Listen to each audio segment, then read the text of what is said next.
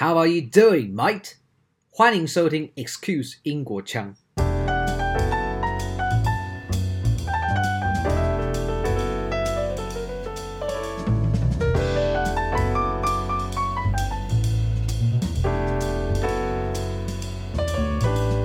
像我们英文讲主播是 anchor 嘛，对，那 anchor 另外一个意思就是锚。那我一直对于这个字，我我会有很深的感触。我觉得主播在主播台上，你真的就像是一个锚一样，你决定了这一节新闻的走向，你的观众的分布，还有他们的族群轮廓等等。那比如说想要看美女的人，可能是什么样族群的人？那他就会去锁定什么样的新闻。那如果说你是想要看专业，或者是你想要客观的了解一些事件，那也许你会选择一个形象跟你心目中比较符合的。那每一个主播其实都有自己在呃专注于想要把握的形象。国际新闻主播林嘉璇是个资深媒体人，在台湾多个电视新闻频道担任过记者跟主播。对于台湾国内与国际新闻非常有热忱的他，常在 FB 跟 IG 上分享时事观点，也是英国伦敦大学 Go Smith，媒体相关硕士。今天将与我们分享他是如何看待国际新闻。想了解不一样的林嘉璇主播吗？请跟 Excuse 英国腔听下去。林主播你好，还是 Grace 学姐你好。平常都是在电视前面看到您的新闻播报。今天呢，Excuse 英国腔非常荣幸是以学弟的身份来采访。首先是为什么你当初决定要到海外去攻读新闻相关硕士？你是选择了伦敦大学 Goldsmith？哦，其实我觉得有一个很务实的答案啦。其实我最最一开始是想要去美国念书的。对，那在申请留学的过程当中，然后知道了原来在英国念硕士只要念一年，那其实 CP 值很高啊。嗯、其实我。当时在大学念书的时候，就很想要赶快当记者，对，所以我其实当然现在回过头来看，我会觉得其实当时也许先入行，先进业界，然后再决定想要念什么会更好。那当时其实呃，就是觉得说想要赶快就业，然后也很想要赶快拿到硕士学位，所以就是在两边的权衡之下，因为我其实在大学一毕业的时候就已经考进东森。嗯，我其实一开始就已经考进东森电视台，然后那时候也是在考虑说，到底要直接就业还是先念书。然后当时也跟很多的前辈聊天，那有些人他观念会觉得说，其实你如果进社会工作的话，再想要出来念书就更不容易，所以还不如一鼓作气，赶快。一毕业就赶快念书，所以当时的选择是先到国外念书。那英国他只要念一年，然后 CP 值很高，所以我觉得还蛮不错的。这样，嗯嗯，对，所以对你来说，念个硕士其实是当时就想好的计划，然后呃也考量的在职业上跟在你自己个人呃学术追求上面达到一个平衡。那请问一下，这英国留学的经历对你而言，嗯、在职场或者在生活，整个态度上面有带来什么样的改变？对，我觉得其实到英国留学是一个很奇妙的经验，因为我其实一直以来成长的过程其实是对美国比较熟的，嗯，然后我一讲英文，我在英国讲英文的时候，都会一直被人家讲说，你为什么有美国腔？对，因为你你也知道英国人对美国的看法很不一样，对，对，所以我那时候在英国，我觉得。是重新认识一个跟我想象不一样的国家，就是我觉得英文是我熟悉的语言，但是英国这个国家我几乎当年是不了解的，比如说呃英国的皇室文化呀等等，嗯，然后我觉得是一个很不一样的地方。然后这一年的留学经历，我觉得很重要的是提高所谓的挫折忍受力，还有孤独忍受力。嗯，对。那英国媒体的这个训练有没有让你觉得哇，原来台湾的媒体业跟英国的媒体业它的生态是截然不同的？对，其实我在英国念的东西，我觉得跟新闻的连结度并不是很高。嗯，就是我觉得以我自己的个人经验来说，在英国生活跟体验胜过说啊，我在硕士当时学到的东西跟我后来就业接轨的程度，所以这个是我我觉得可能比较不一样的啦。就包括了呃，我在英国念的，好像这个硕士，它的 title 其实是 Transnational Communication 跟 Global Media，可是其实我们这个系所着重的是比较偏社会人文科学，我们一整年在讨论的是全球化的议题。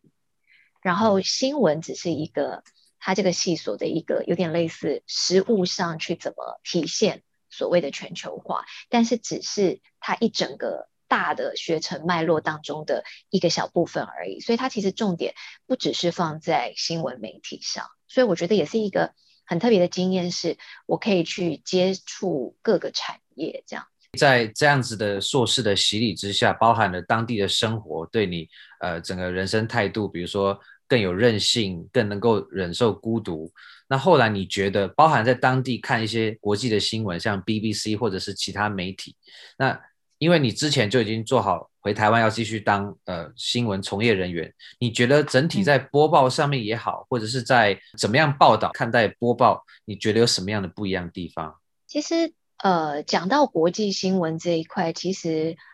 英语系国家所定义的国际新闻，跟我现在回到台湾的业界，台湾人、台湾的新闻媒体所定义的国际新闻，其实还蛮不一样的。台湾的国际新闻的定义就是，只要发生在台湾以上以外的地方，这样的新闻就是国际新闻。嗯可是，如果说你在美国或者是在英国，你看到的国际新闻可能会比较偏向就是阿富汗战争啊，或是遥远缅甸、oh. 缅甸的政变这种很很硬的，是在国外英语系国家比较定义的国际新闻。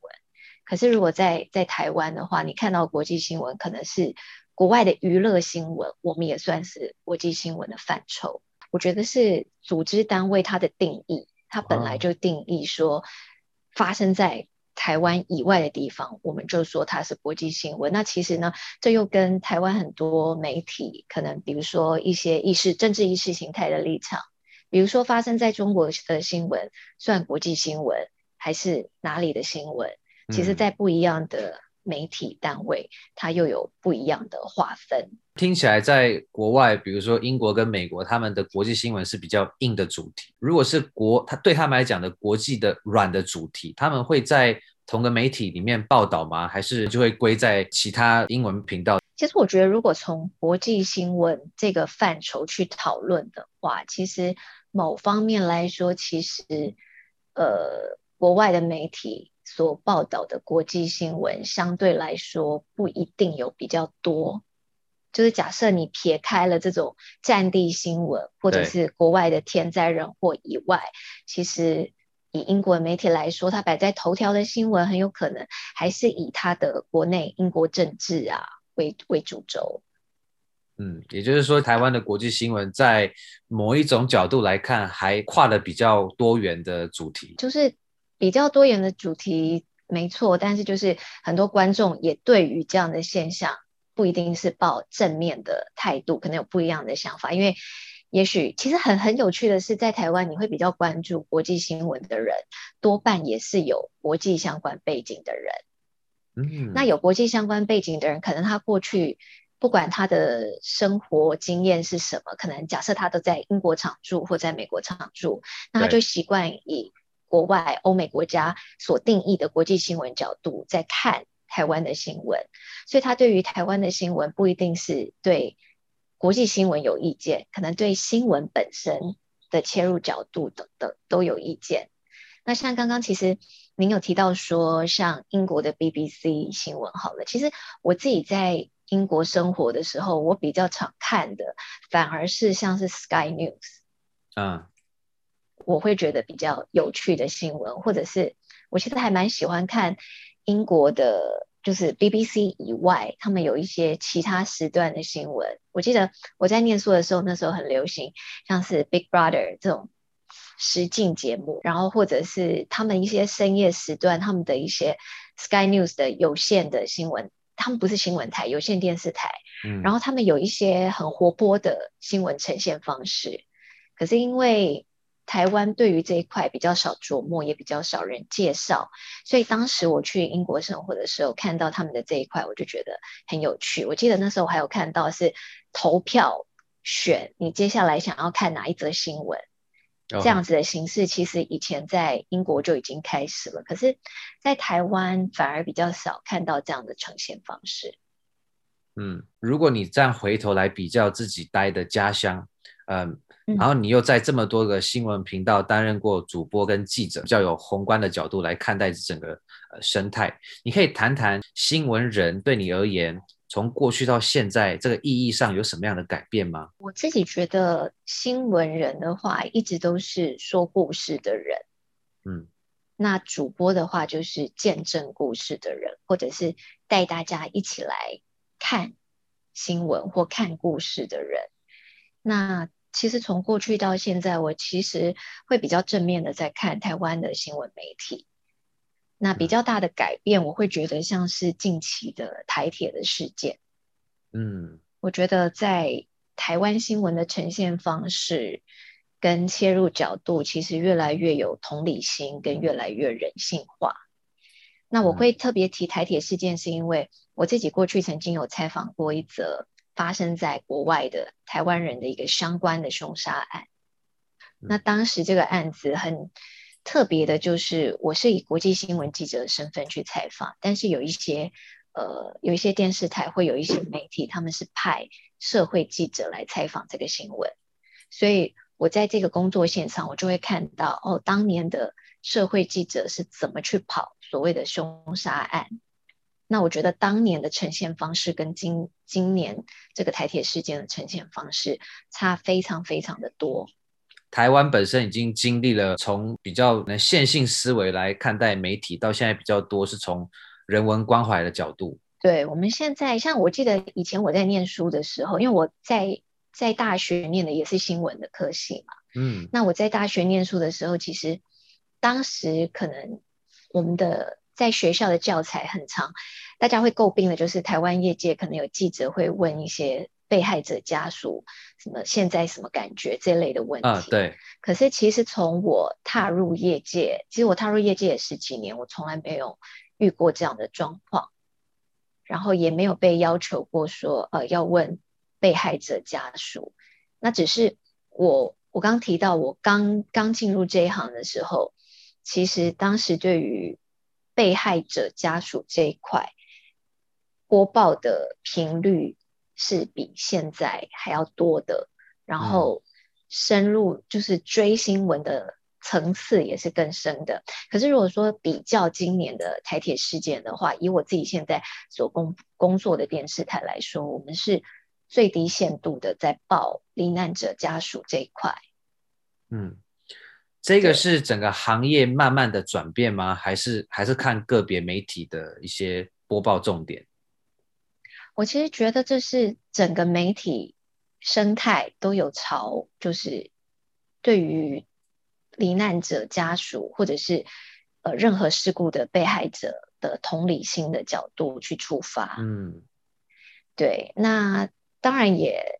像现在有 NCC，然后现在其实对于媒体的检举机制比以前更加的成熟，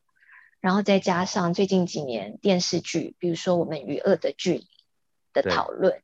其实这些事情都一点一滴的，我觉得有在影响，不管是乐听人，也就是观众，或者是也许你还没有入行，可是你是学生时期，你看到了我们与恶的距离。这样的戏剧，那等到你真正入行的时候，可能会对你在从事采访的时候会有不一样的呈现。嗯，而且现在媒体业也算是百花齐放，各种自媒体也开始用自己的方式在影响社会，所以你会觉得整个新闻业变得已经更反映出台湾真实一面的样貌吗？嗯，我觉得，嗯，真实的样貌，我觉得这一直都是取决于。说故事的人的立场，嗯，或者是看这个故事人的立场，所以我一直都不敢讲说我们在电视上所呈现的，或者是现在更流行的自媒体所呈现的，真的有办法我们看到一个完整的样貌。可是，呃，说故事的人如果说自己的立场可以减到最低，会让观看的人，你可以有更多的资讯去了解整个事情一点一滴的细节。但是所谓的真相，我觉得没有人敢讲说自己有把握掌握到百分之百的真相。但是客观的去掌握细节，我会觉得现在跟十几年前或更久以前相比是有进步的。了解，Grace 是我们国际新闻的主播，刚刚也提到，他用新闻主播跟记者的身份，有时候会到新闻现场。那我蛮好奇的是，在您从事新闻业到今天，有没有哪一件新闻事件是你印象最深刻的？有，我觉得其实呃有一些新闻很有趣的是，金正恩，北韩的领导人金正恩刚刚上任的时候，然后当时全世界对于这个。以以领导人的年纪来说，他是一个年轻人嘛，全世界都对他不了解。嗯、然后他在刚刚上任的时候，也确实开始进行，比如说大规模的飞弹试射啊等等。所以当时全世界都很担心朝鲜半岛会不会开战，会不会北韩真的就就会攻击南韩等等哦。所以我当时因为这个新闻就到南韩采访，然后很奇妙的是，我就在韩国住了半个月。哦，oh. 然后我觉得很有趣的是，像很多人就是在疫情发生之前，COVID-19 发生之前，嗯、很多人会跑去南韩游玩。可是我在南韩的经验全部都是工作。嗯，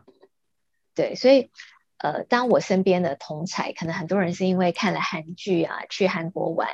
但是我去韩国可能都是去那种北纬三十八度线，然后去看边境啊等等的。那我觉得印象非常的深刻。当时的你会觉得自己就像是在重大事件的现场吗？我觉得当时真的很害怕会打仗，就是以台湾人、台湾媒体呈现的方式，啊、我们真的是台湾的报道角度都是在介绍说当地人的防空洞啊，或者是呃当地的军事动态，比如说哪一个岛受到攻击，或者是金正恩又发射了。什么样的武器？那台湾媒体的呈现角度是非常的战云密布的状态。但我们在首尔的现场，其实大家首尔人还是一样是照样逛街、照样工作，因为对他们来说，其实也有点像台湾人目前的状态了。嗯，嗯，就是可能很多人会觉得说，台海也许以今年来说特别紧张。对。然后很多国外媒体的报道角度都是：哇哦，台湾人要小心了。可是，也许生活在台湾的我们来说，其实没有那么紧张。所以，这真的是很奇妙的一种体验。就是从媒体角度来讲，他感受到了跟在庶民生活看到的是截然不同。就，嗯、呃，想到这，我也得到很多外国朋友的询问，就是说，哎，报纸都说好像你们真的要打了。那因为台湾就真的如果要打，其实男生都要 男生都要换装。哦，对，后备军我们今年是扩大。八千人，这也是蛮奇妙的。像我回复就是，呃，我们还是正常的生活，然后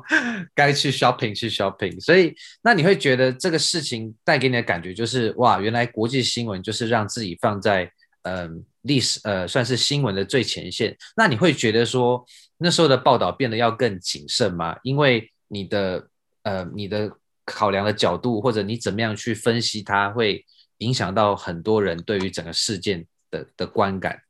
就是你是怎么样看待这件事情它的影响力？我觉得台湾的国际新闻其实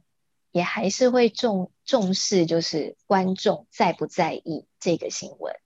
哦，那主要是因为我们现在其实也不能忘记的，就是我所工作的单位都是商业电视台。嗯，所以商业电视台它还是会在意所谓的收视率。对，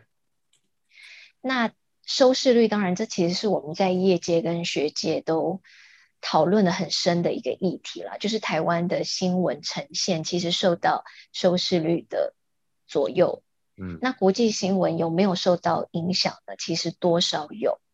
那回到刚刚我们提到当年的在朝鲜半岛住半个月，其实我那时候待了一个星期，就一直跟公司回报说，其实首尔人根本就不担心啊，我可不可以回台湾了？但是当时的长官就告诉我说：“可是台湾人真的很喜欢看。”哦哦，这样子。对，因为当时也是韩流在崛起的状况嘛，所以大家就会很担心，比如说有一些台湾的一些爱看韩剧的人，可能就担心说，哇，李敏镐会不会被抓去当兵？就类似这种话题，所以这个话题开始就很像传染一样，一直延伸，一直延伸。所以我后来，我其实一第一个星期就跟公司说，我可以回来了吗？因为韩国人根本就 不 care。对，但是呢，公司就说真的吗？可是我们外面看觉得好紧张哦，而且你看，如果说李敏镐真的要去当兵打仗的话，这是不是一个大新闻？哦，然后你你刚好就在韩国可以拍摄他，对，还是怎么样？嗯，对，所以我后来的连线地点都非常的有趣，开始就会说啊，这个是南韩的哪一个知名艺人开的炸鸡店哦，我们先带大家来看一看，哎，可是南韩民众还是一样。照到就是还是照样去买炸鸡呀什么的，就是我们后来的这个连线跟报道的方向就变得很有趣，跟一般你想象，我第一个星期真的是去前线，就是去这个。三十八度线南北韩的交界处那边去访问军人啊，然后去拍战备。嗯、可是到后来就是可能就会去很多台湾人会去韩国哪里批货啊，然后就去 访问当地的韩呃台湾人或韩国人，是不是照样一样在做这样的贸易？就是方向变得有点不一样。嗯，然后没想到这么一做，收视率更好，观众更爱看，所以最后就真的住了半个月。其实台湾的新闻，嗯，因为其实大家都是看台湾新闻长大，不得不说，有时候还觉得蛮亲切的。就是，呃，像台湾人很喜欢美食，然后你刚刚也讲到炸鸡店，这也是反映一种，嗯，把台湾的美食喜好带到韩国去，然后又结合当地的国际事件，所以也是一个蛮不错、蛮接所谓台湾地气的这种新闻播报。对，所以像我有国外的朋友。就如果说他们是新加坡人或香港人，好了，他们他们懂中文，然后他们来台湾看台湾的新闻，就是一个景点。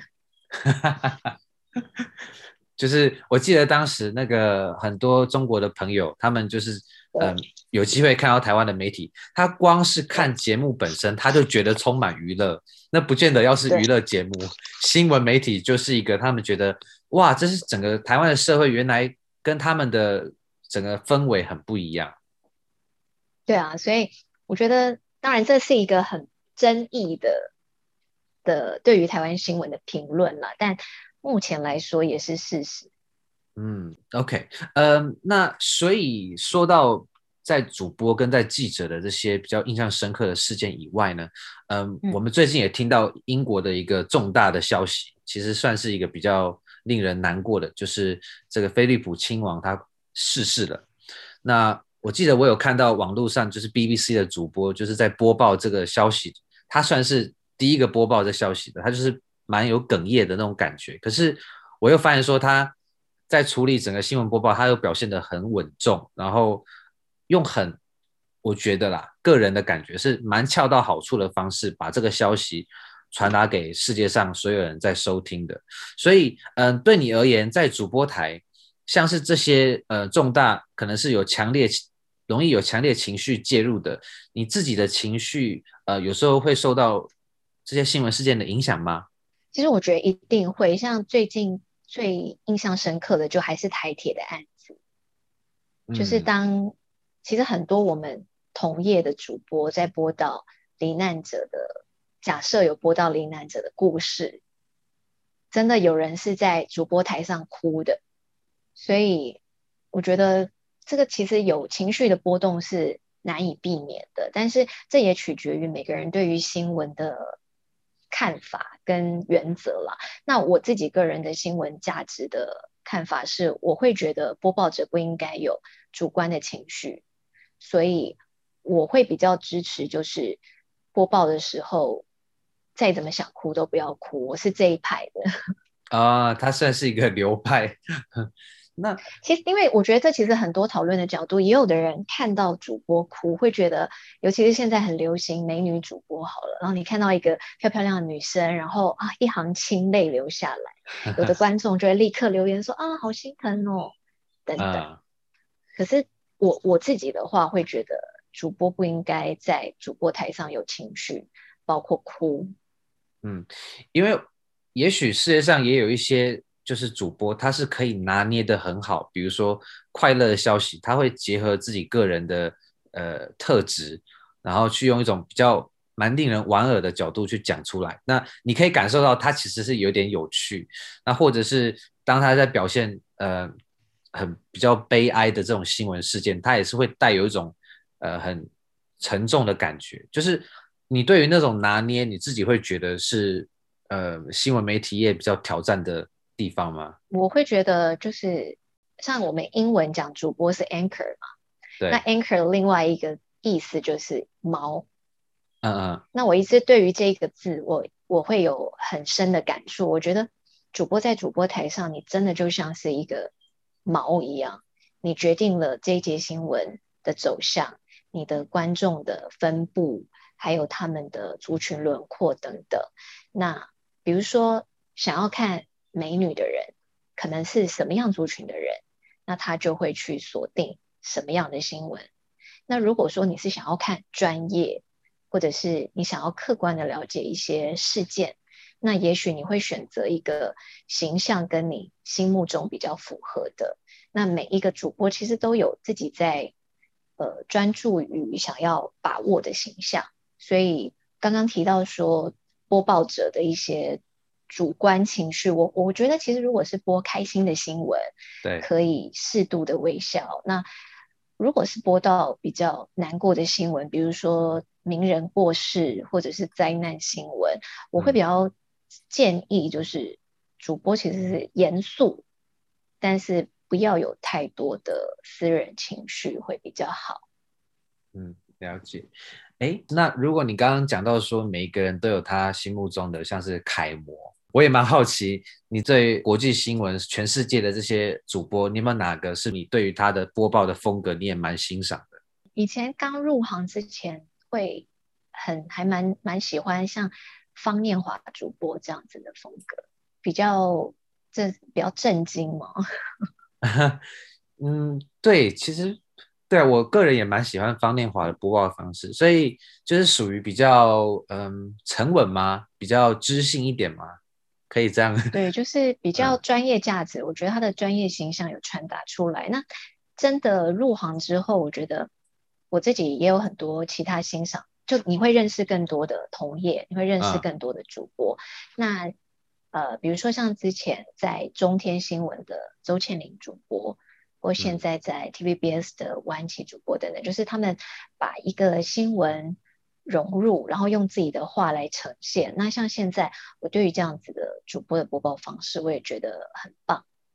嗯，好，今天非常谢谢 Grace，她抽空跟 Excuse 英国腔来分享，身为媒体人，她怎么样看待，包含了她从英国求学一路走到今天，真切的分享。如果你想要知道更多她的消息，包含在年代新闻频道的播报时间，Facebook 搜寻国际新闻主播林嘉璇，或 Instagram 搜 C H Grace dot Lin。今天谢谢嘉璇主播，谢谢，谢谢你，谢谢。